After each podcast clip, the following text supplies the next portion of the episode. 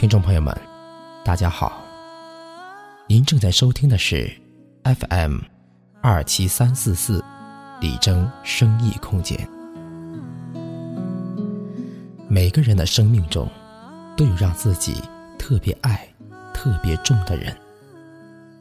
这世上没有永远，生离死别是一场必经的宴席。没有什么比亲人间的生离死别更让人心痛，痛到无法呼吸。接下来，您将聆听到刘铁林先生的一段真情朗诵。他如幽谷中空旷的回响，听着听着。我的眼泪止不住流了下来。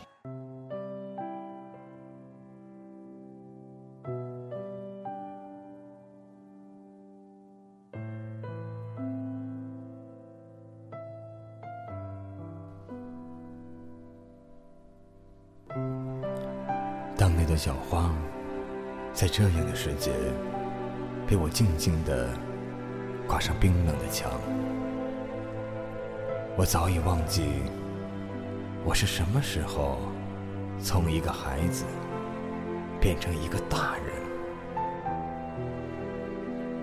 当那个我一生中最爱的人被放进一个木匣子的时候，除了心灵无法抵御的悲戚，或许还有一丝释然的宽慰。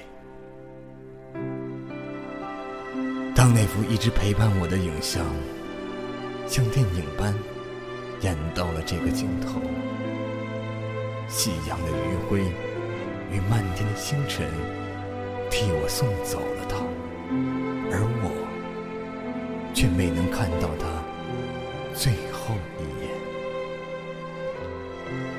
当那声称谓忽然之间静止，化作心底深埋的。无声的嘶喊，梦还能让我们继续说话，并且高兴的聊上一个通宵。我仿佛听到了他在说：“孙子，吃饺子了。”我仿佛也看到了他为我们包粽子的时候，那步履蹒跚的背影。当那次我以为普通的告别，还是摸着他滑溜下垂的脸蛋奶奶，我走了，下次回来还给你带好吃的。哎，却攥着我的手指头，怎么也不肯放。当那块火化成白色的小骨被我攥在手里，紧紧的贴在胸口，我能清晰的听见他在说：“好孩子，该好好的孝顺你爸妈了。”奶奶没和我讲过什么大道理，在那一代人中。他太普通了，但在他身上，我却看到了质朴，看到了坚韧，看到了承受，看到了担当，看到了无怨无悔。我曾经问过他：“奶奶，您觉得人的一辈子长吗？”他没有马上回答我，只是久久的望着窗外，像是把他的那个世界又过了一遍似的，然后默默的